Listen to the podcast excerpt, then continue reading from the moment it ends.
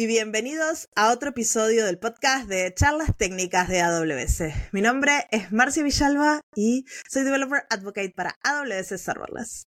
¿Qué tal? Por aquí Guille, Developer Advocate para Iberia e Italia ahora. ¿Cómo lo llevas? Muy bien, feliz año. No sé si en febrero podemos decir eso ya. Nueva temporada, quinta ya. Quinta temporada. ¿Quién hubiera dicho que llegáramos a la quinta temporada? Bueno, y crucemos los dedos por llegar a una sexta. Y sí, y una décima.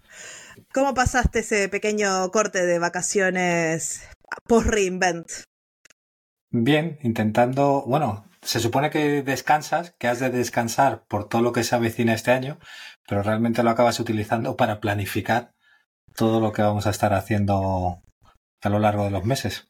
Sí. ¿Y qué has planificado? Has planificado? Tenemos acá un espectacular rooster de gente que va a venir a visitarnos en la temporada 5 y este primer episodio no va a ser este menos, ¿no? Tenemos a un invitadazo. Que no necesita ni siquiera presentación, por lo menos allí al otro lado del charco lo conoce todo el mundo, incluso aquí.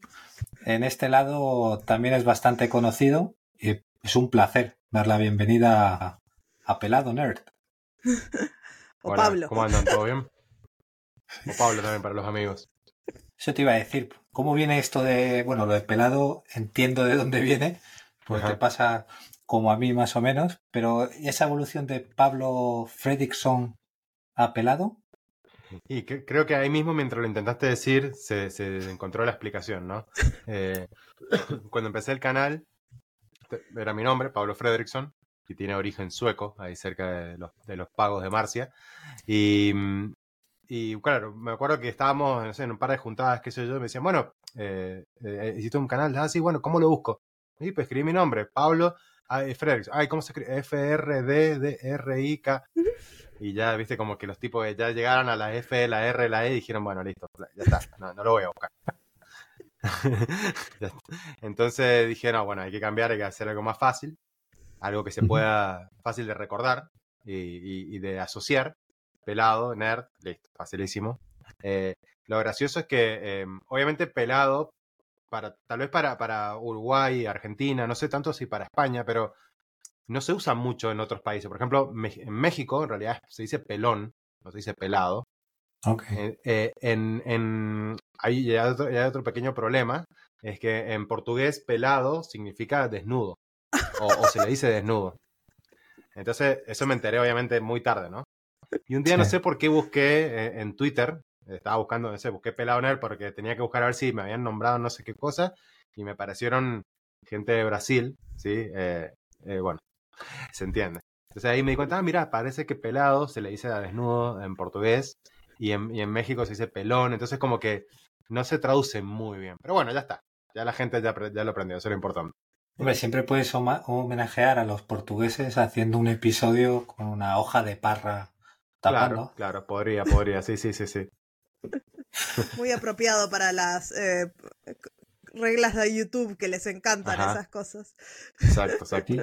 Por cierto, hablando de YouTube, porque tú eres creador de contenidos, pero ¿qué te impulsó a crear un canal de YouTube y sobre todo centrarte en un enfoque más de infraestructura, Docker, Kubernetes, Linux? Sí, a ver, a mí siempre me gustaron dos cosas. Siempre me gustó el tema de editar videos, eh, filmar, hacer videos, el tema de nerdear, digamos, con el tema de las cámaras, las luces, esas cosas siempre me, algo que me interesó. Y también siempre me gustó también enseñar y tratar de compartir mis conocimientos.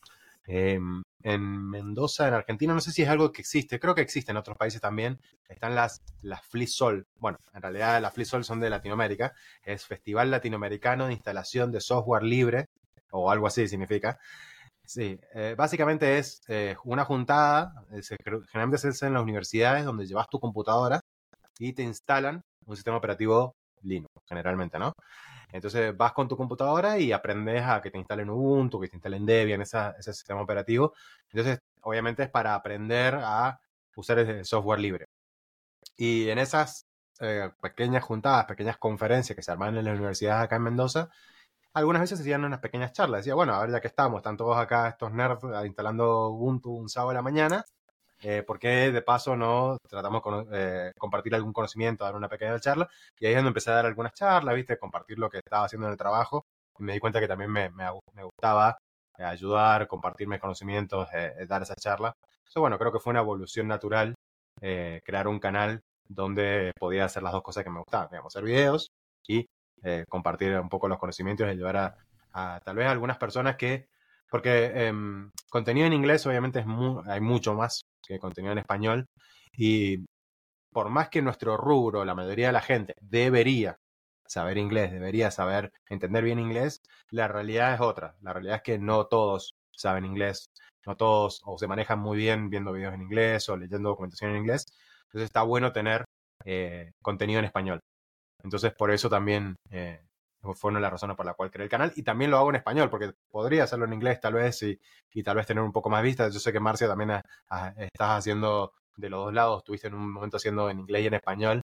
Eh, no sé cómo, bueno, no sé si queremos hablar de eso, pero no sé cómo te, cómo te iba vos, cómo notabas la diferencia entre español e inglés, el público la comunidad en español, capaz porque soy hispana, es mucho más calurosa que la comunidad en mm. inglés, ¿no? De los comentarios, la gente, eso es algo que al menos eh, he notado mucho.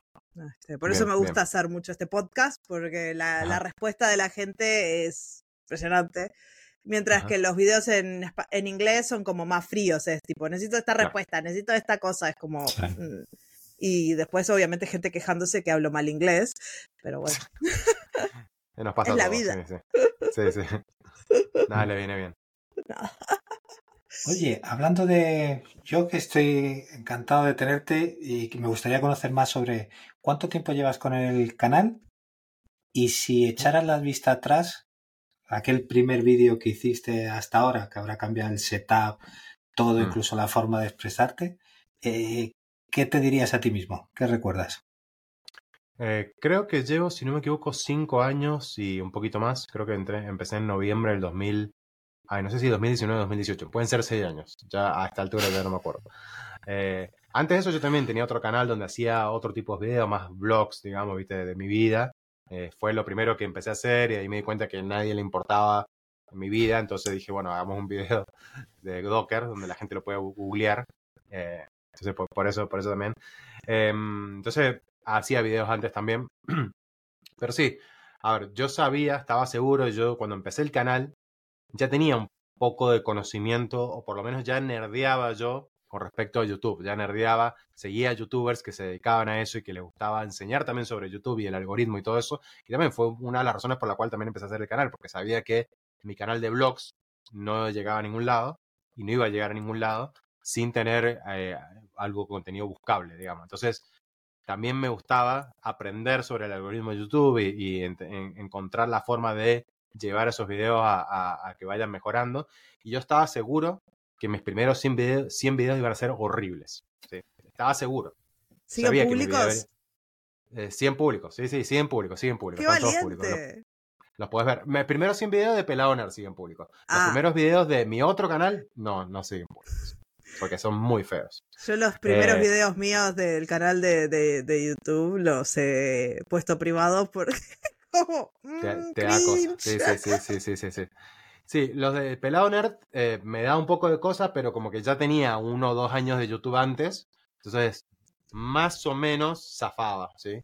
Eh, pero sí, los ves ahora y voy a decir qué estoy haciendo.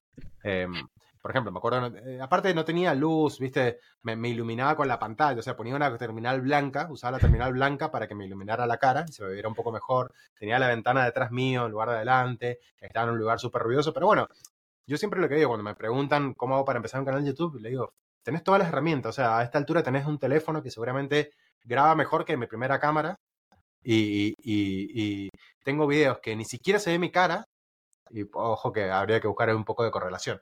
Tengo videos que ni siquiera se ve mi cara y son los mis videos con más vistas. Mm. Eh, entonces no, se ve al principio nada más. Mi, video de Docker, que es una, un video de una hora y media, eh, solamente tiene intro y outro con mi cara y en el medio solamente se escucha mi voz. Y tiene 700.000 vistas. Eh, quiero creer que es por el contenido y no por el hecho de que no esté mi cara, pero bueno, puede haber una correlación ahí. Entonces no necesitas una buena cámara, no necesitas nada. Lo único que necesitas es, querer enseñar, querer compartir Y si el contenido está bueno, la gente lo va a ver. A esta Cuando- altura hay gente que se hace videos y canales de YouTube completos con el celular. Sí. Cuando te pones a hacer un, un vídeo, al final siempre es una oportunidad de aprender algo, ¿no? Pero ¿cómo balanceas ese afán de quiero aprender algo nuevo con enseñarlo? Porque al final lleva tiempo, tienes una curva de aprendizaje detrás. Sí, a ver, eh, lo bueno es que me dedico a esto, em, yo tengo un trabajo full time y me dedico a, a SR. Entonces ya de por sí, ya aprendo en mi día a día del trabajo, me encuentro con nuevas tecnologías, voy, ya mi trabajo es aprender, mi trabajo es probar nuevas tecnologías, mi trabajo es practicar. Entonces, obviamente aprovecho eso, ¿no? Entonces, muchos de mis videos son tecnologías que aprendo en mi trabajo y hago un video con respecto a eso.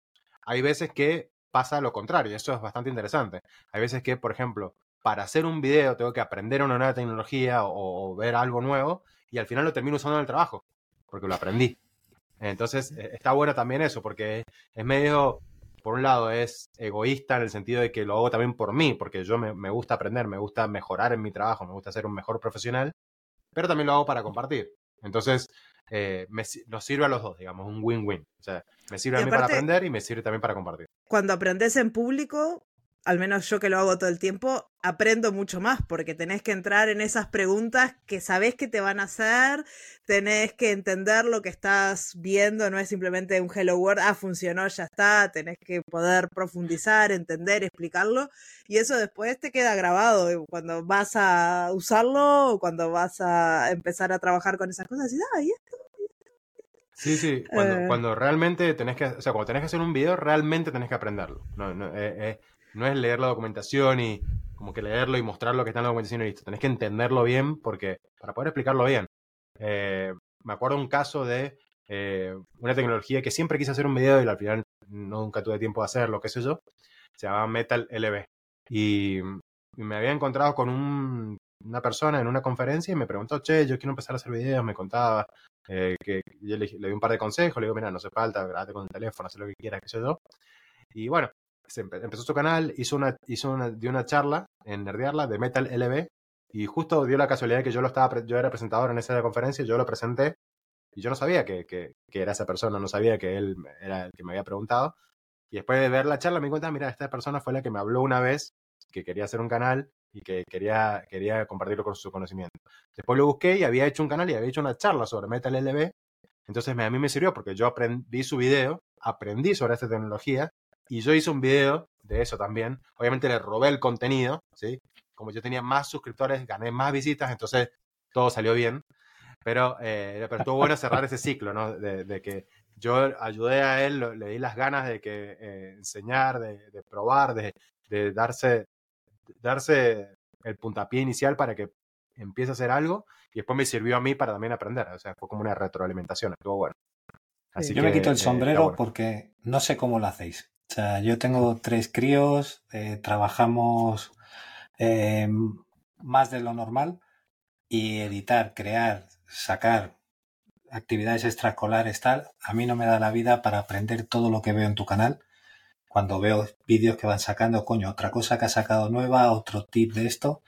Y la verdad que para quitarse el sombrero en todo esto.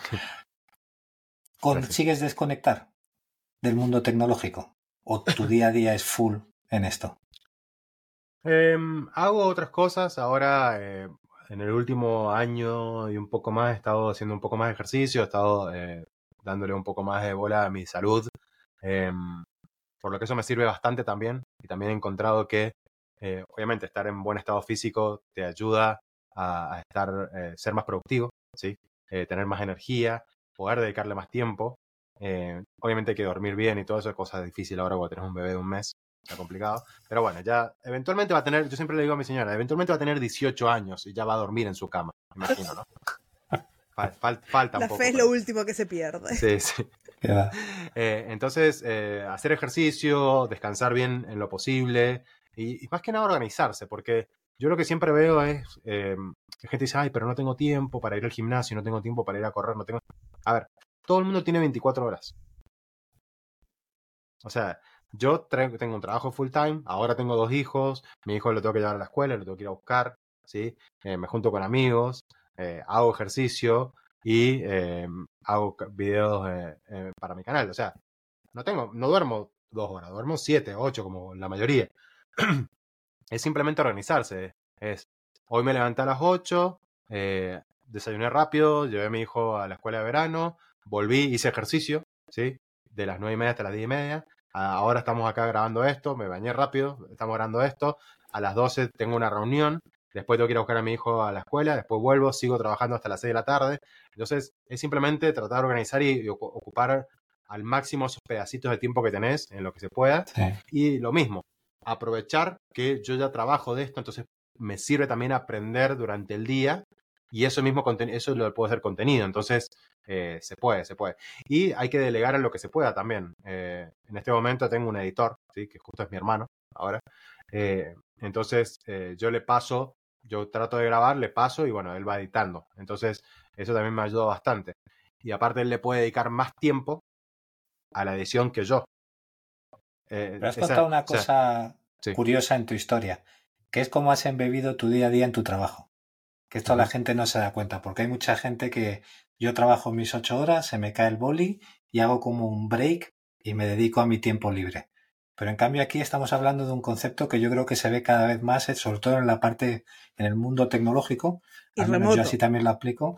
Sí. de eso. Yo antes de las nueve y media ya me puede llamar Jeff Bezos, que no cojo el teléfono porque hay que llevar a los críos al cole. Entonces tienes esos breaks, pero que el día se te hace, yo creo que viene en parte que cuando te gusta algo, te da igual el tiempo que echas. Entonces, acuestas a los niños a las ocho y media, nueve, a las diez te sientas un rato a trabajar, a hacer cosas. Cuando levantas la cabeza, coño, son las dos de la mañana, hora de irse a la cama, y empiezas a arrancar así día a día. Sí, tratar de usar esos pedacitos que te quedan libres para aprovechar. Sí, yo no sé si les pasa lo mismo, pero por ejemplo, ahora que uno tiene hijos y cosas por el estilo, el tiempo lo aprovecha al máximo. Al menos yo mi calendario es como tengo 40 minutos para hacer este script y tengo 40 minutos para hacer este script. O sea, yo me siento, hago el script y tengo 40 minutos. Y no es lo que hacía antes que, ay, procrastinar, mirar Twitter, responder un mensaje. No, estos son los 40 minutos para escribir esto y lo tengo que escribir, lo tengo que terminar, lo tengo que dejar listo. Sí, y usamos muchísimo el calendario, en mi caso usamos muchísimo el calendario. O sea, mi señora tiene su calendario de, de suyo, el mío, nos compartimos el calendario eh, esta tarde tenemos el cumpleaños de la compañerita Dimitri. Bueno, lo ponemos en el calendario. Sí, sí. Ponemos en el calendario. Está en el calendario. ¿Quién va? Voy yo, bueno, aceptar o declinar. Listo. Pero yo ya sé que ella va, yo no. Eh, yo ahora tengo, tenía esta charla, listo, está en mi calendario. Entonces yo ya sabía que tratar de hacer tanto ruido, que eso. Entonces está, estamos tratando de organizar lo más que podemos, ¿no? Eso tengo que adaptarlo yo, porque yo lo que tengo es un calendario gigante con todos mis viajes y cosas, que mi mujer llega, mira y dice, vale, puedo organizarme cuando este está en casa, ¿no? Pero esto de que decline, ya me lo apunto para empezar a probar. me gustaría pasar a, porque has mencionado un par de veces lo de SRE, como tu rol y tu trabajo, pero habrá gente que no sepa lo que es un Site Reliability Engineer. ¿Por qué no nos cuentas un poco cómo es tu día a día? Em, bueno, como decís, SRE, Site Reliability Engineer, básicamente es como un sysadmin que aprendió a programar y usa esos conocimientos para ayudar a que los desarrolladores se muevan más rápido. ¿sí?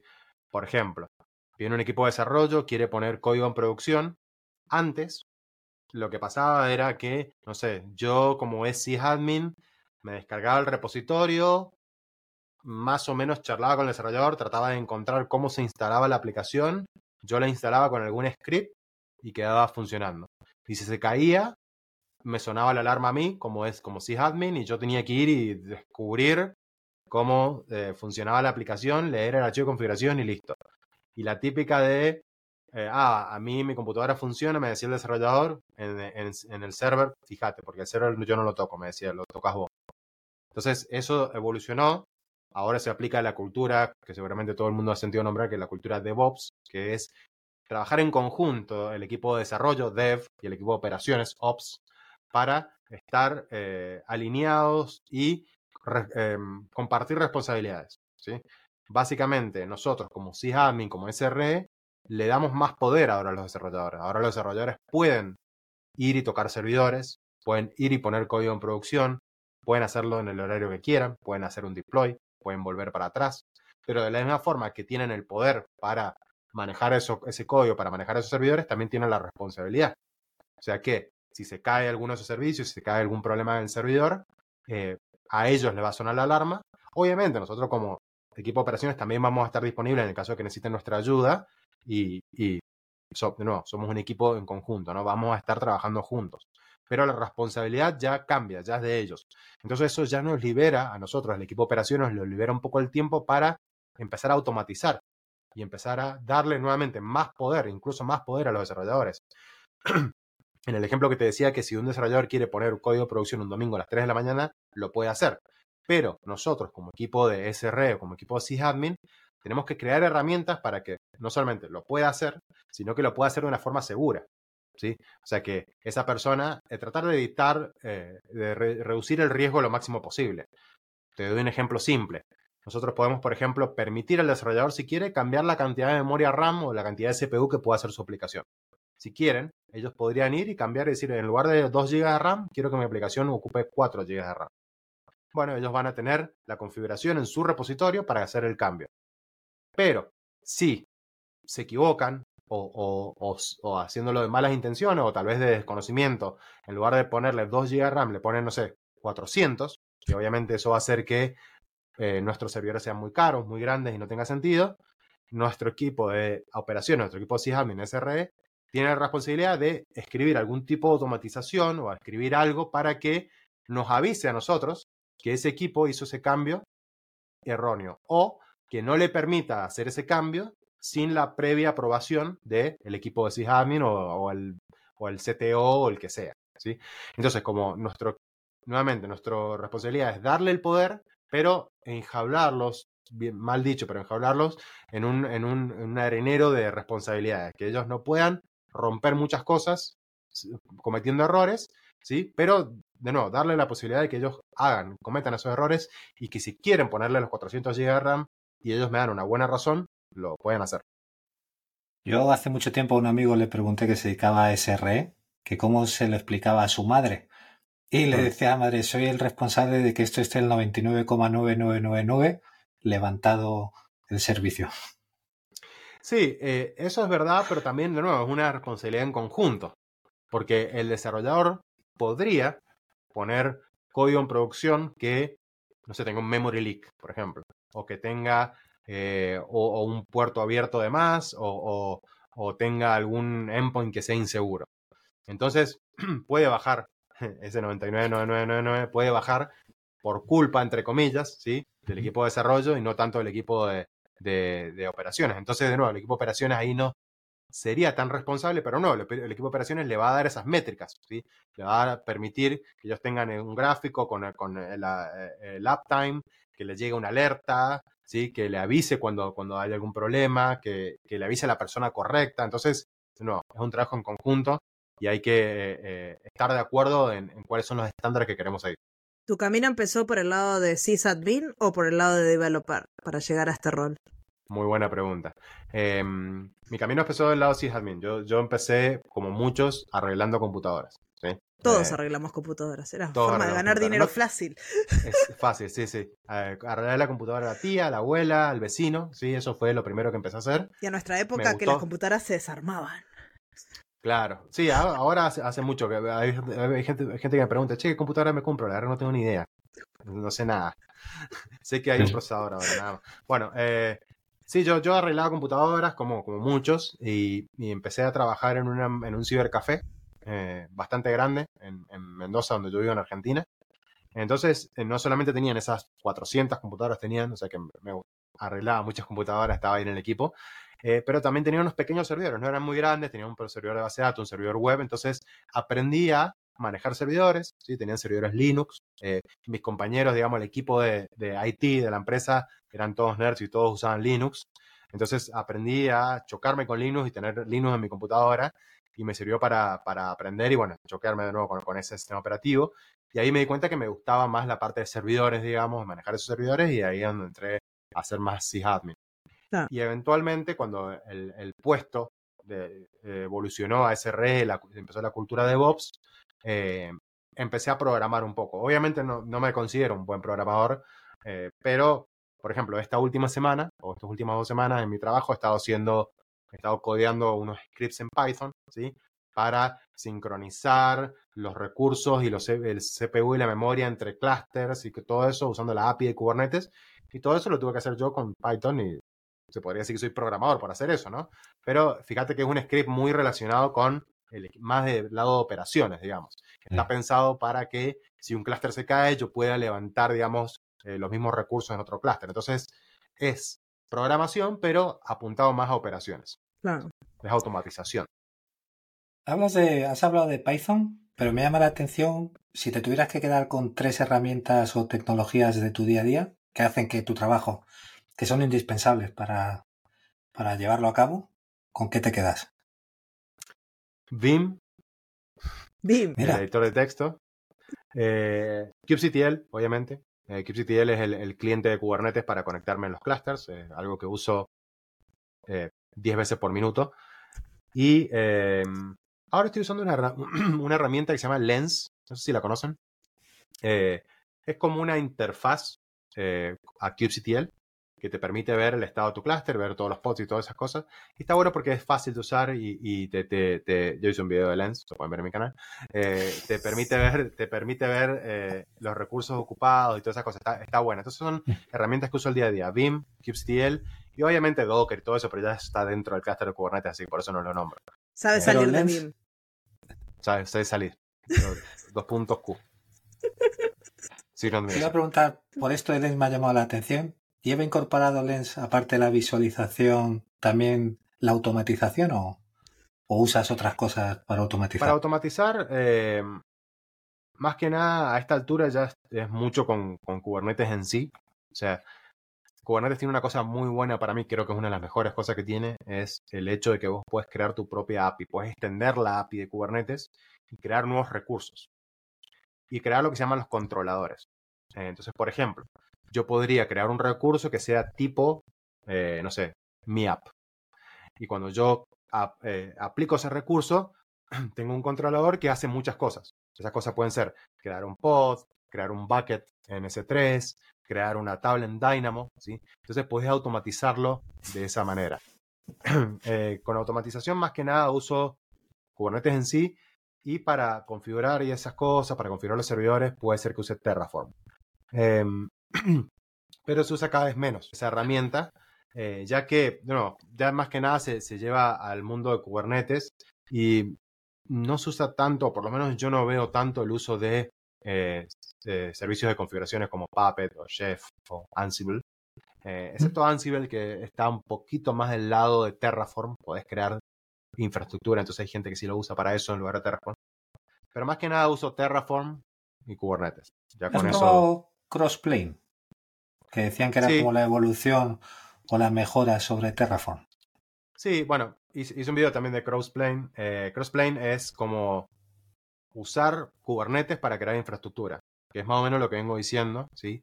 Para eh, mover todo Kubernetes. Yo creo que esa es, es, la forma más correcta y más fácil, ¿sí? De manejar infraestructura.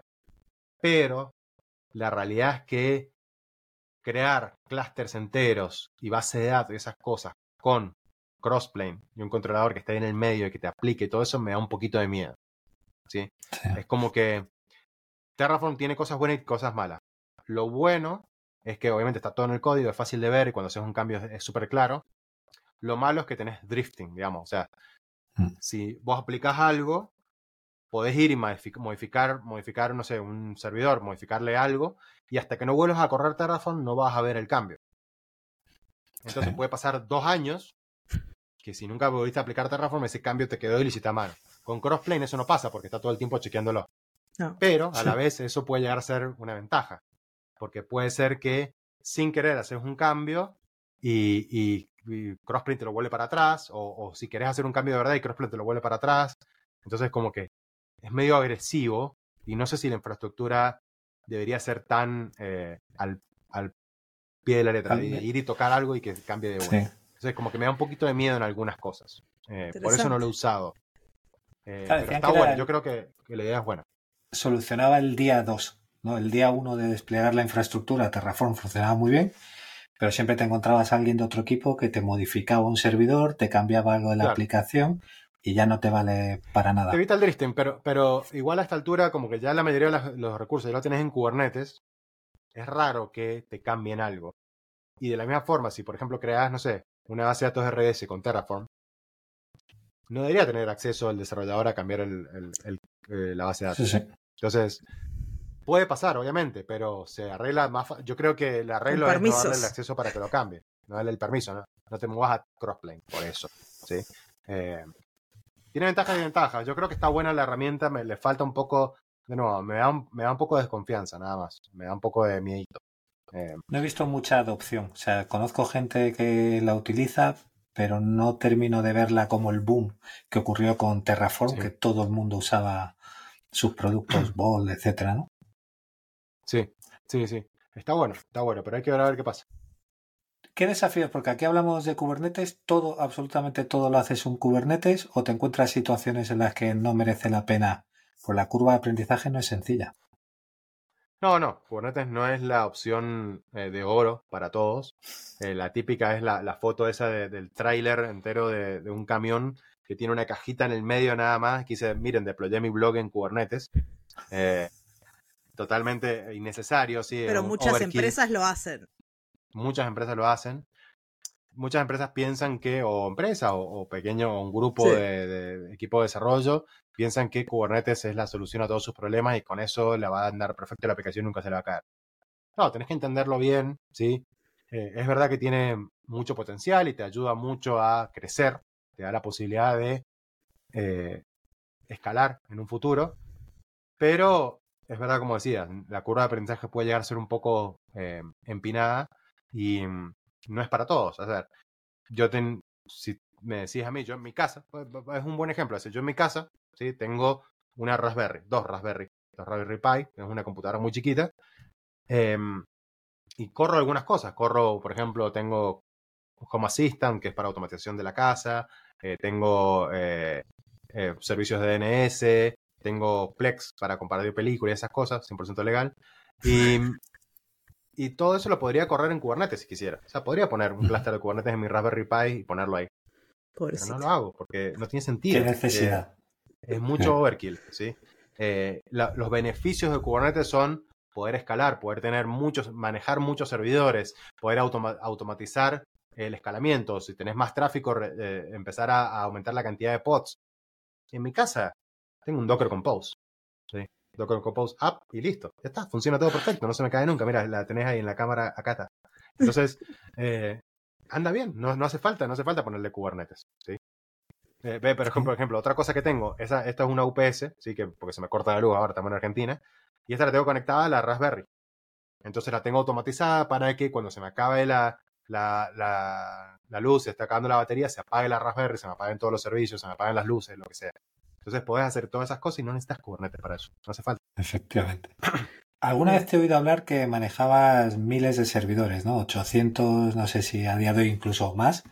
Sí. ¿Cuál es el desafío más grande que te has encontrado implementando Kubernetes? A veces, y es algo que aprendí por las malas, y esto es culpa de AWS, así que vamos a hablar mal de AWS que estamos en este podcast. Eh, no, no, es algo que, que aprendí, obviamente no es culpa, que ahora que lo pienso tiene sentido, es que a no le gusta que vayas y crees mil máquinas de una. Las no les gusta, máquinas por- existen en algún lado. Claro, las máquinas son, son computadoras. No sé si sabían ustedes, la gente que está escuchando, en realidad no, no, son computadoras que alguien tiene que enchufar y ponerle un, un disco, ¿no? Entonces, eh, un día estábamos migrando eh, un uno- unos clusters y estábamos apagando clusters enteros que tenían 300, 400 máquinas y prendiéndolos de nuevo. Destruyendo nodos y creándolos de nuevo. Y empezamos, bueno, dale, créate 300 nodos, dale, listo, pum, 300. Y AWS estaba, bueno, 10, 15, 20, y tardó como media hora. Igual es increíble, o sea, crear 300 computadoras en media hora es una locura. Si se pone a pensar es muchísimo. Pero bueno, eso fue un desafío. Darme cuenta que no es tan instantáneo. Obviamente, de nuevo, le estoy pidiendo 400 máquinas. Ya lo sé. Ya lo tranquilo, ya lo sé. Pero no es tan instantáneo y fue un medio un desafío. Y darme cuenta en el momento que estábamos, eh, teníamos tráfico que nos estaba quedando por todos lados. Y nos llamaba nuestro TAM de AWS y nos decía, ¿qué estás haciendo? Por favor, me está explotando el teléfono.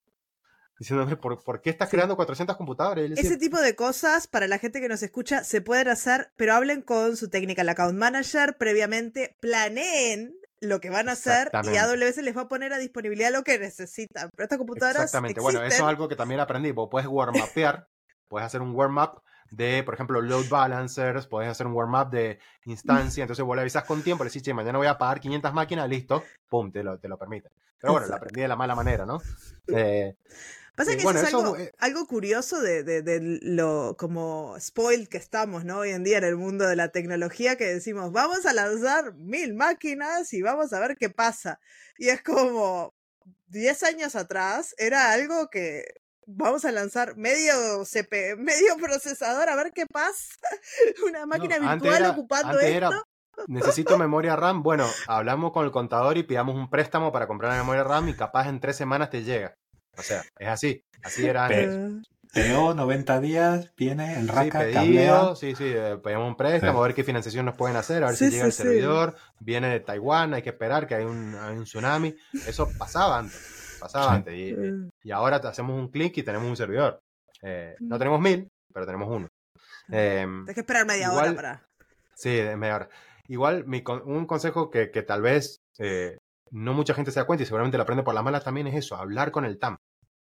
Pedirle eh, consejo. Ellos saben mucho, o, bueno, tal vez no la persona, pero ellos tienen acceso a gente que sabe mucho y te ayudan no solamente a solucionar un problema que tengas, sino que a, hacer una buena arquitectura de tu infraestructura, a darte buenas prácticas, a decirte qué es lo que tienes que hacer.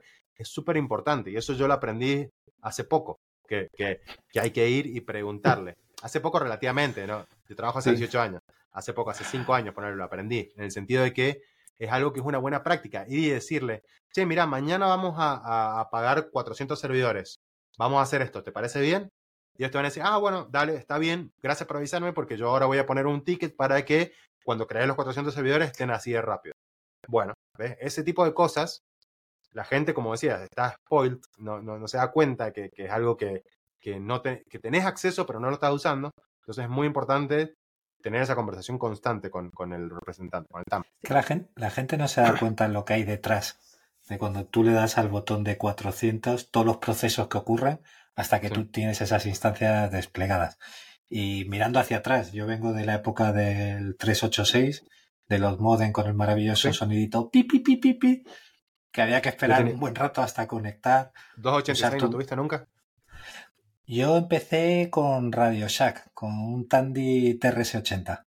Fue el primer ordenador no sé que hubo en es. casa. Sí, bueno, mi padre trabajaba en una petrolera hace ya Ajá. 40 años y tenían para en casa el ordenador y era un el equivalente yo creo que a un 186, fíjate lo que te digo. Ah, bien. Era muy, muy... Se fue el primero y ahí pasé al Atari, que era más Ah, bien, entretenido. Ahí la veo, sí, sí. Sí, yo tenía, eh, va, mi papá también tenía una 286 y ahí fue, la- eso fue nuestra primera computadora, era en blanco y negro, el monitor, tenía las impresoras en matriz de punto y sí, tenía el botoncito de turbo que pasaba de 20 megahertz, ¿era? 20 megahertz a 25. Ah, Quería ir muy rápido. Ay, Lo los que no- disquetes, ¿eh? los No floppy sé si y todo esto. nuestra audiencia es eh, de esta edad, ya nos dirán en los Tiene que ver, tiene que ver, tiene que ver algún viejo. Debe estar pensando esto del Pleistoceno, contando batallitas, de todo esto. Pero, pero sí, contacten con su TAM también si van a hacer Sí. test de carga o cosas por el estilo, cosas que impacten a gran escala la infraestructura, porque la infraestructura existe y está desplegada en un lugar físico en alguna parte del mundo y es importante que sepamos qué van a hacer. Este, yo mi primera llamada con un TAM cuando era cliente fue eso, estaba haciendo test de carga y me llama el TAM, bueno, llama a la empresa donde estaban, ¿qué están haciendo? Y yo no le había avisado a nadie que estaba haciendo test de carga, estaba explotando, viendo a ver el límite del servicio de AWS. Suerte en pila, Marcia. Este, y, mm, y me llaman a ver qué estaba haciendo. ¿Sí?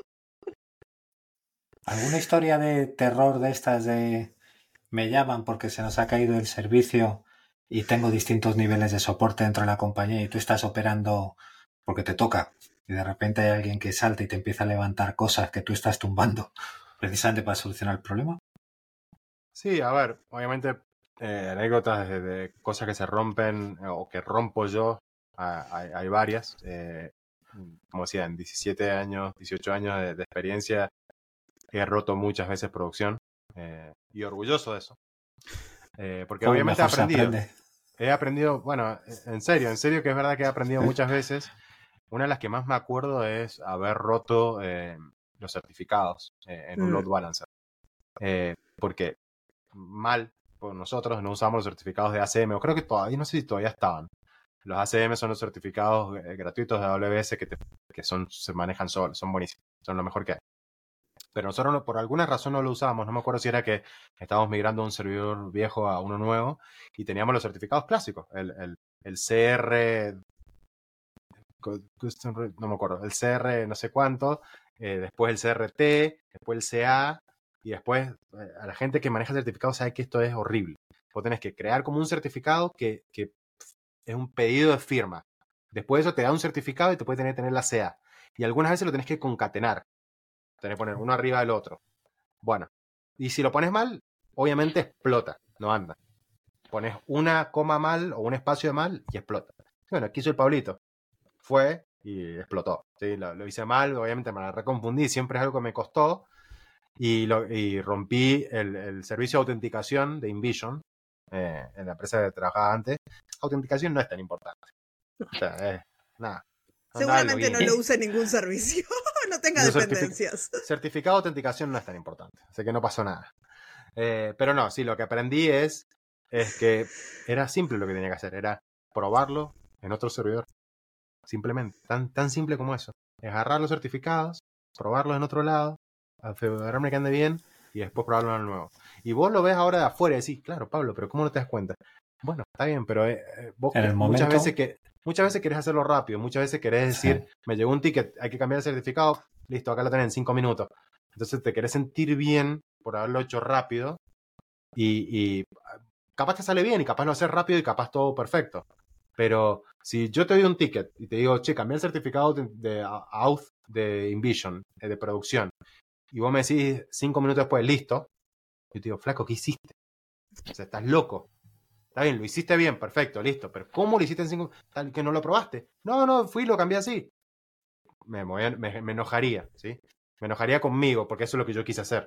Entonces, es simplemente hay que estar tranquilo. Acá, nadie se está desangrando acá, no es una persona que se está muriendo si, si, si no resolves el ticket en cinco minutos. Entonces, probalo bien, hace un pequeño checklist de las cosas que vas a hacer. Yo siempre digo, escribí un documento, ¿sí? Mm. Eh, lo puedes escribir en papel, que diga, primer paso, ir al load balancer, cambiar el certificado. Segundo paso, probar esto. Tercer paso, listo. Por más que sea muy tonto, lo haces, lo, lo chequeas con un compañero, que te metes en una videollamada y le decís, che, mira, voy a hacer esto, esto y esto. ¿Te parece bien? Sí, listo, nos vemos.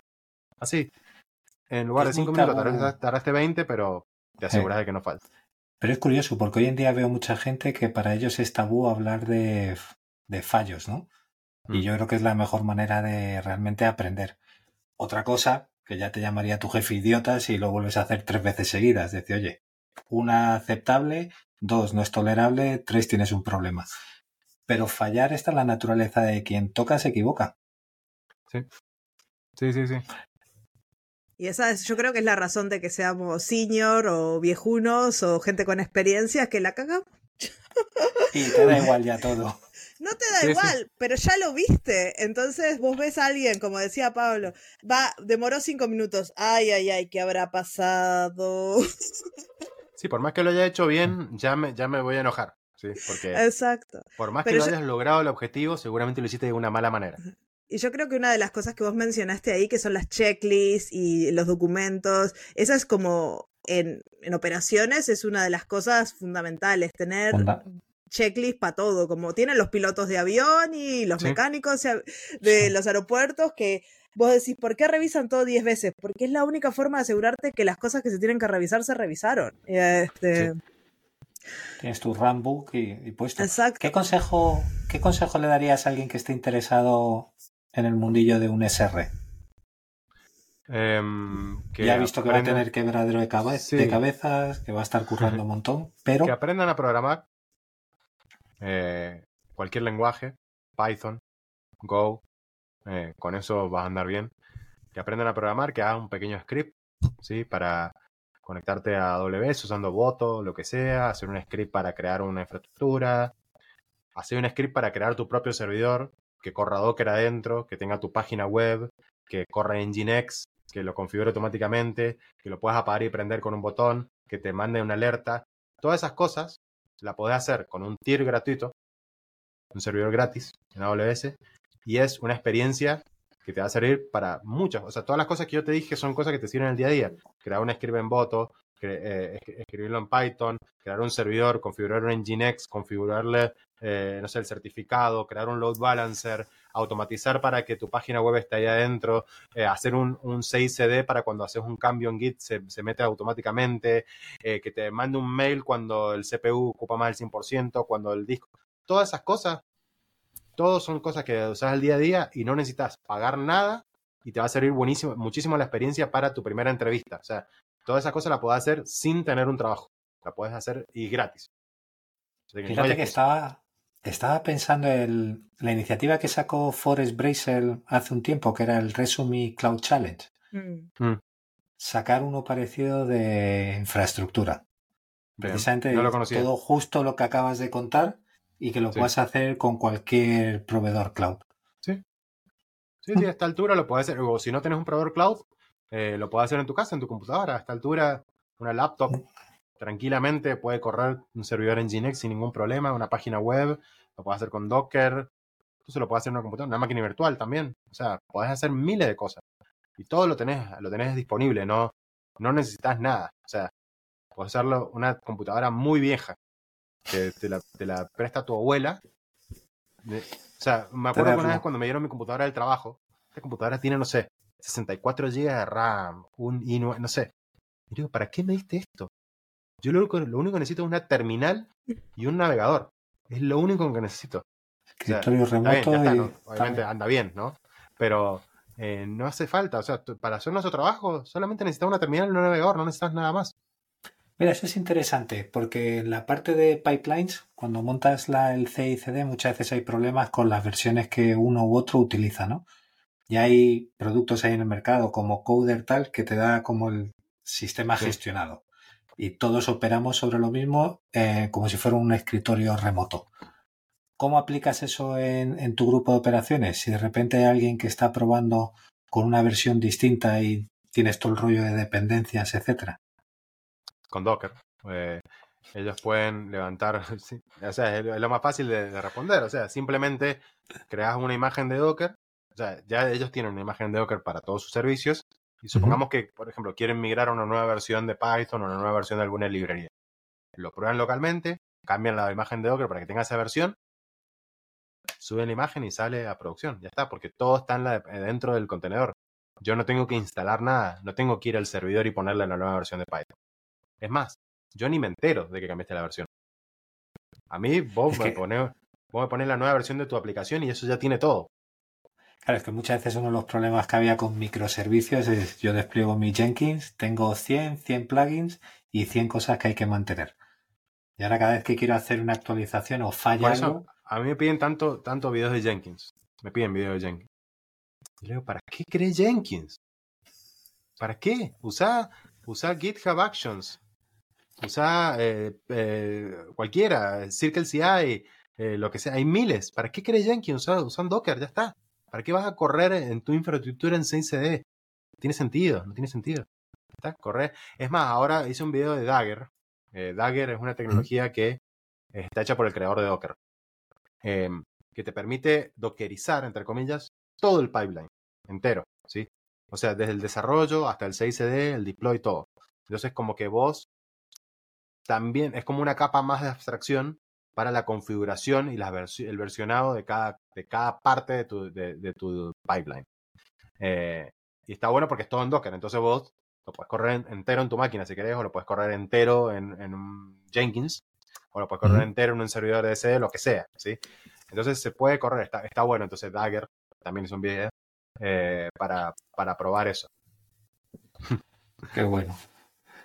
Así que ustedes están todos en AWS que están usando EKS o directamente sobre EKS. Estamos usando EKS En mi empresa anterior eh, teníamos eh, Kubernetes, todavía no existía KS, Por eso. así que usa- usábamos eh, un- una set de scripts de Terraform que instalaban eh, un cluster. Kubernetes. Eh, claro, sí, o sea, levantaba un S2, levantaba un S2 con etcd, que es la base de datos de Kubernetes. Yo no lo puedo creer lo que estoy diciendo, es una locura lo que estábamos haciendo. Pero hacíamos eso, levantábamos un etcd de tres nodos y le pasábamos, después instalamos unos, unos controladores y instalamos Kubernetes. Ahora, obviamente, EKS, chao, creas un clúster y sale andando. Eh, está bueno, obviamente lo usamos, lo, recomiendo. Eh, ahora justo estamos actualizando una versión un poco más moderna, veníamos un poco atrasados. Estamos haciendo una migración a 1.26. Eh, estamos teniendo un problema con el CNI, ahí no sé si me podés comunicar con... con... Yo estoy en el equipo de serverless, a mí no me mires. Ah, listo, listo. No, no, en realidad, bueno, en realidad fue algo que, que también estuvo bueno. Eh, otro, otro consejo también, siempre meter ticket de soporte. O sea, porque no Obvio. sabe la gente que trabaja en AWS, AWS, no sé si sabían ustedes. Pero si vos que tenés una duda de AWS o EKS y por qué funciona, ya, ya hay muchas herramientas, es- es súper fácil pasarle todos los logs y, y todas las herramientas para que ellos te digan, acá está el problema. Y bueno, uno de los problemas que tenía es que no me alcanzaban las IP, qué sé yo, y me metí un ticket, me dijeron, corre este script, pum, lo subí y me dijeron, ah, sí, eso es porque tal cosa. Y. Po- Pobre, yo- me, me da un poco de pena porque muchas veces no le respondo, yo después le digo gracias, ya está. Sí, veo que se cierra, es como que, como que me dan toda la información y se quedan así esperándome, y Pablo, ¿qué pasó?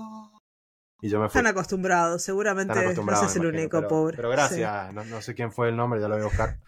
Eh, Le voy a, le voy a poner un gracias porque lo hizo bien. Oye, Eh, ¿has probado las versiones Anywhere, tanto de CS o EKS que tiene AWS?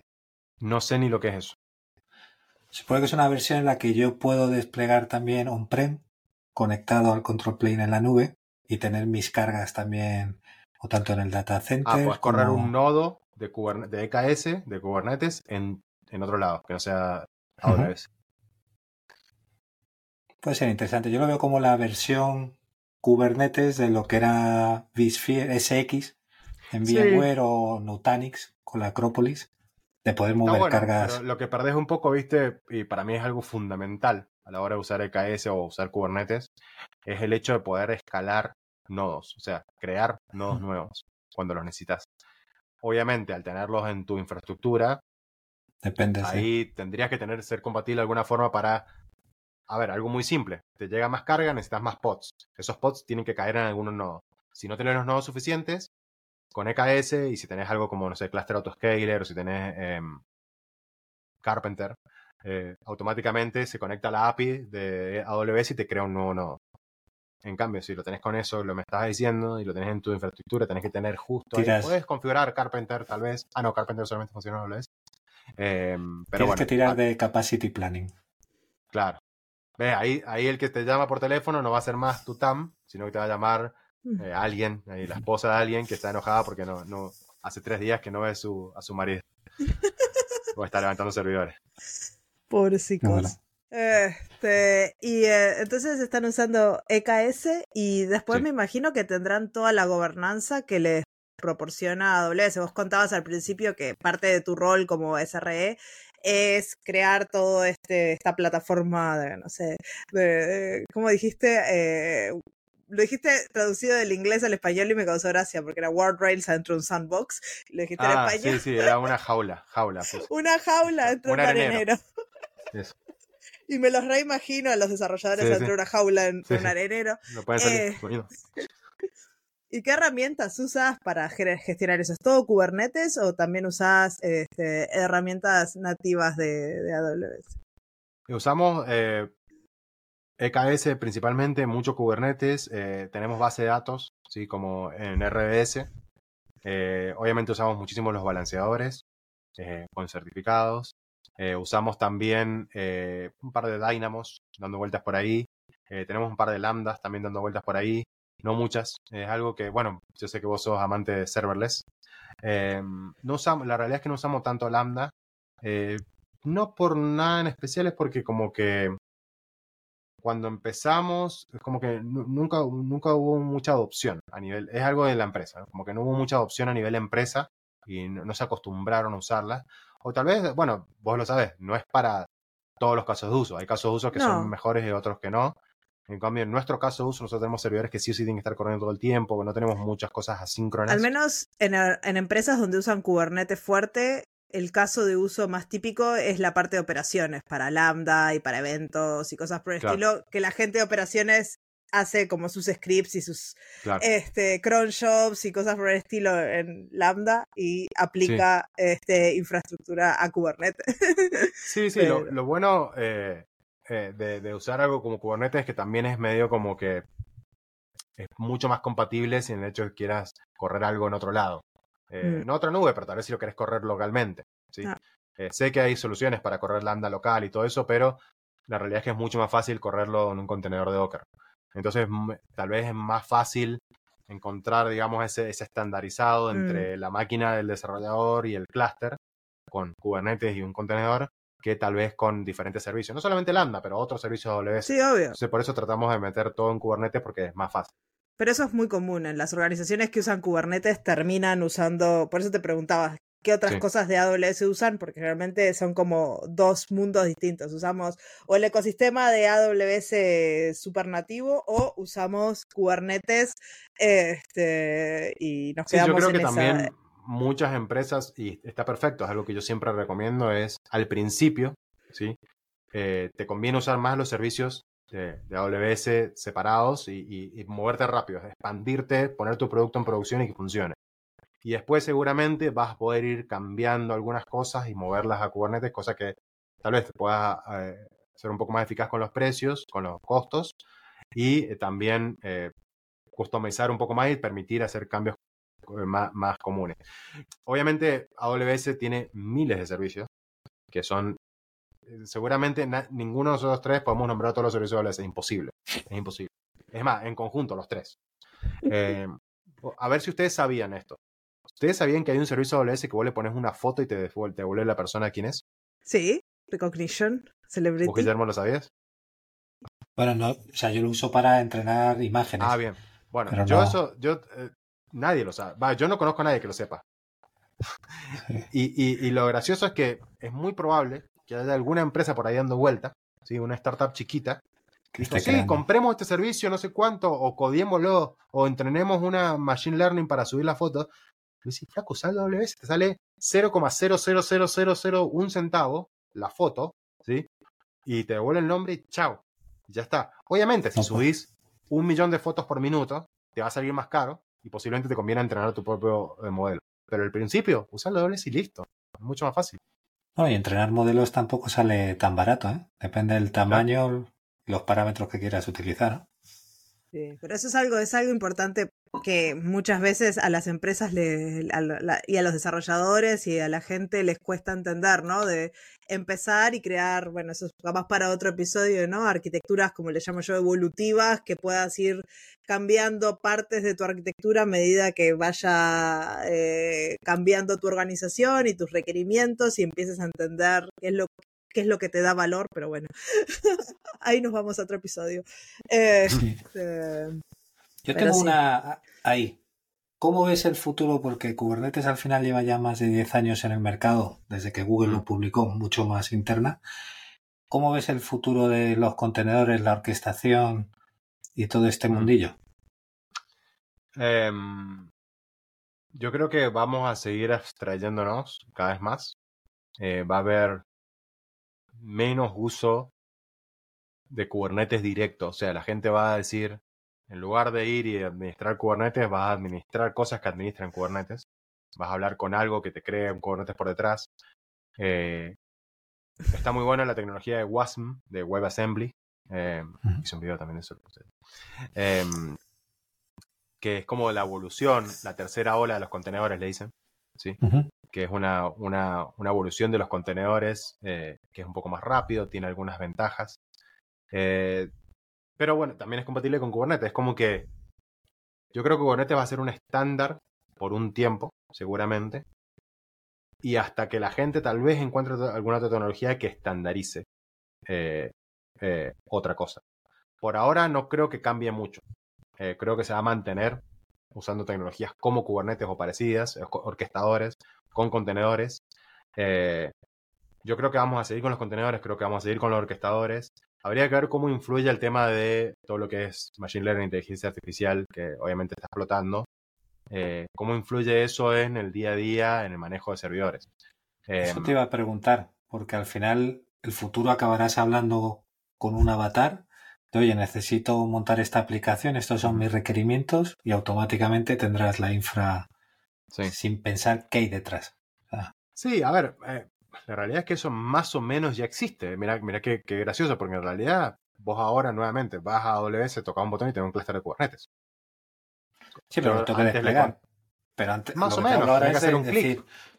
Está bien, pero, a lo que voy, compararlo con lo que era antes. Antes yo te contaba, tenía que escribir, tenía que levantar tres máquinas para un etcd, tenía que levantar tres máquinas para un controlador, tenía que levantar eh, los autoscaling groups, tenía que conectar todo, asegurarme que se crean un certificado y todo eso. Era un problema. Ahora es más fácil. Toco un botón de EKS, también me pide algunas opciones, pero la realidad es que le puedo poner siguiente, siguiente, siguiente y te levanto un clúster y funciona. ¿sí? Entonces, se va a ir extrayendo cada vez más. Eventualmente vas a tener tal vez un, un chat de AWS, ya existe, donde le podés hablar y le decís quiero tal cosa, quiero un clúster de Kubernetes con sé estas si probaste con, con, Kubernetes, como es con EKS, la, la, terminal de Code Whisperer, que le podés hablar a la AWS CLI con lenguaje humano y hace cosas. Entonces vos le decís quiero subir este archivo a S3 y hace eso. no lo he este, probado, lo he visto, he visto el botoncito, no lo he probado, pero bueno, de nuevo, estamos llegando a eso, que diría decirle quiero un clúster de Kubernetes que maneje 100 computadoras, que tenga esto y qué sé yo, pum, te lo va a crear. Entonces yo creo que va, va a evolucionar, va a evolucionar a eso. Y eso es lo que espero de un servicio como Amazon Q que anunciamos hace poco, que hasta ahora, bueno, te busca la documentación, te dice cómo hacer cosas, pero el punto en el que le digas tú, oye, necesito saber qué puerto tengo abierto en estos servicios en mis clústeres de producción y que te devuelva automáticamente toda la información interactuar como si estamos hablando ahora, cerrar, abrir y ejecutar. O sea, va a haber un momento. Eso es súper potente porque eh, más en los equipos de seguridad, ¿sí? O, en los equipos de infraestructura que muchas veces tenemos que documentar y la verdad que odiamos documentar. A nadie, a nadie le gusta documentar y mantener las documentaciones eh, actualizadas es difícil, es muy difícil. Entonces, em, estas herramientas te van a ayudar muchísimo en eso. Es decirle, mandame la hacemos una documentación de mi infraestructura. La puedo sí. que te la haga todos los días. No. ¿Qué cambia hoy? ahora? Sí, una de las cosas que hablábamos de la IA generativa es cuando entras a una empresa nueva y te sueltan ahí 1500 líneas de código que te tienes que pasar semanas mirando a ver qué coño hace esto, cómo funciona, que ahora simplemente seleccionas el texto, oye, cuéntame qué hace y te hace un resumen de esto hace tal. Más productivo. Yo creo que al final es una herramienta que nos va a ayudar a ser más. Sí, es, una evolución de nuestras herramientas. Es así. O sea, antes, cuando iban a la luna, escribían el código y lo imprimían en un papel con agujeros. ¿Sí? Sí. ahora usas BIM, está bien, cuesta salir. Es un poco mejor, pero cuesta salir. Pero eventualmente va a ser, yo ahora cuando estaba codiando este script, a veces me tiraba un error, ¿sí? Seleccionaba el error, lo pegaba en el copilot chat, le decía, ¿por qué me sale este error? Me decía, ah, me acuerdo que una me, fue gracioso porque me dijo, ah, es confuso, me dice. Es confuso porque esta, esta función tiene una subfunción que tiene el mismo nombre y acá lo pusiste así. Súper humano la respuesta fue. Me sorprendió. Porque me dijo, ah, es eh, está bien que me hagas esa pregunta porque la verdad que es confuso que, hayas puesto así y no haya funcionado. Que no sos idiota. Ah, no soy tan tonto. claro, exacto. Entonces, entonces estuvo buenísimo. Entonces, eso es una evolución del, del puesto. O sea, yo hice ese, ese script que tal vez me hubiera llevado unos minutos más en solucionar ese problema, lo hice así rápido porque me ayudó. Entonces hay que aprovechar estas herramientas, hay que usarlas. Sí. Qué bueno. Igual yo creo que Kubernetes no se va a ir a ningún lado porque al haberlo usado tantas organizaciones ahora es como la infraestructura, la versión de COBOL de infraestructura. Este, vamos a, vas a tener trabajo, Pablo, hasta que te quieras jubilar y no puedas. Sí, sí, a ver, eh, yo creo que, de nuevo, va a evolucionar. O sea, si no es Kubernetes, habrá otra tecnología. Alguien tiene que mantener eso por detrás. Como decías, hay, hay, una persona ahí detrás de ese. los costos de, migración y todo eso, muchas empresas ponen cosas, funcionan y no las tocan nunca más. Y sobre todo eh, empresas financieras y estas organizaciones con muchas regulaciones. Ahí quedarán los clústeres de Kubernetes para que nuestros nietos vengan y digan. 1.26. Sí. sí. Oye, creo que estamos llegando al tope de la hora. Sí. Y para mí es, un placer arrancar la quinta temporada con alguien como Pablo, que nos ha compartido aquí su experiencia. Y a mí me gustaría retomar una pregunta que hacíamos la temporada pasada, a nuestros invitados siempre les preguntábamos, oye, ¿alguna recomendación literaria de película? No tiene que ver con el tema que estamos tratando, pero algo que digas tú, a mí esto me llamó la atención. De cualquier cosa. Lo que quieras. Uf. No, no estaba. eh, Ahora tengo que pensar. Complicada, ¿eh? El libro de cómo correr media maratón, ¿no? ¿Qué fue lo que corriste? El, el- el día. Bueno, ahí está. Bueno, va- vamos a hacer una mezcla. Bueno, primero el libro de Site Reliability. ah, Te, te voy a recom- recomendar dos libros. Te voy a recomendar un libro que se llama Time Management for System Administrators.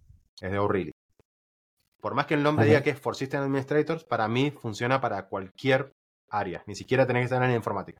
Es súper eh, útil y te enseña un poco a manejar los tiempos que me preguntabas recién cómo se llama para... Tampoco es la receta del- de oro, Sí, de- pero- pero sirve. Sirve, está bueno leerlo, me gustó mucho. Segundo libro que voy a recomendar es Site Reliability Engineering, que es un libro que escribió Google, es gratis, lo puedes buscar en este momento y lo puedes leer gratis en la página. eh, que nuevamente lo recomiendo para la gente que no solamente es SRE, sino para cualquiera que trabaja en, en un lugar donde usen la cultura de DevOps. ¿Por qué? Porque te explica cómo hace o cómo hizo Google en ese momento para aplicar esta cultura de DevOps en una empresa tan grande como la, es, como la que es. Y mi tercera recomendación es buscar en YouTube Pelado Entrena, es un canal de, de- de un señor que, que- que corre y hace ejercicio, que soy yo, y eh, acompáñenme en, en mi desafío de correr una maratón en abril. Wow. Vamos a ver si llegamos. Seguro que sí. Con el time Tiene management. pinta. Vamos a ver, vamos a ver. Eh, sí, sí, eh, bueno, como decía, es súper importante mantener un buen estado de salud, sirve para todo. eh, y ahora, bueno, le he encontrado este gusto a, a correr, a hacer un poco de ejercicio, así que mi objetivo es tratar de que por lo menos un par de personas salgan de su sillón, de su eh, silla de computadora y vayan a hacer un poquito de ejercicio unas dos veces o tres veces por semana. Ese es mi objetivo. Eh, no hace falta, porque mucha, mucha gente dice, ay, pero me doler la rodilla, no sé qué. Yo eh, po- podemos hacerlo de esta forma. Salí a tu casa, a tu casa, mira un poste de luz y mira el siguiente poste de luz. Y decir, voy a caminar de este poste de luz a este poste de luz. El siguiente poste de luz y voy a trotar al siguiente poste de luz. Y así. Y eventualmente vas a poder trotar dos postes de luz seguidos. Y eventualmente vas a poder trotar tres. Y algún día tratar- tal vez puedes tratar un kilómetro. Entonces, empezá muy a poco. Ese es mi, ese es mi objetivo. Aquí Cualquiera hablamos de, de caco, caminar y correr. Ah, Caco. Estrategia Bueno, gusta. caco. Está perfecto. Sí, eh, bueno, es más, el entrenamiento que estoy haciendo para media maratón se llama Run, Walk, Run, que básicamente, obviamente no caminas, pero eh, la idea es que vos corrás, ganes velocidad y después descansas caminando, corrás, ganas velocidad y así. Y cada vez vas a correr más y caminar menos. Esa es la idea. Y antes de salir, porque has dicho Claro. de una maratón, ¿estás haciendo medias maratones ya o todavía estás en el punto? Ya he hecho dos medias maratones, voy a hacer otra media maratón en marzo, eh, fines de marzo, o sea, serían tres. Y, la, y por primera vez voy a hacer una maratón entera, son 42 kilómetros, en abril. Wow. Bueno, pues habrá que seguir a Pelado en Pelado Entrena. Pelado. Dejaremos el enlace en la descripción Dale. y a ver qué tal. Y Oye, escuchen el podcast mientras salen a correr en 42 kilómetros, se pueden escuchar como una temporada. Sí, puedes escuchar. Sí, sí, sí. Si todo sale bien, son cuatro horas por lo menos. Así que sí, tenés para rato ahí. Tenés varios episodios. Ah, bueno, pelado, un gusto como siempre charlar contigo. Eh, Muchas gracias. eh, y Guille, un gusto volverte a ver acá en la temporada 5. Igualmente. Nos vemos en otro episodio del podcast de Charlas Técnicas. Chau, chau. Muchas gracias. Chao. Chao.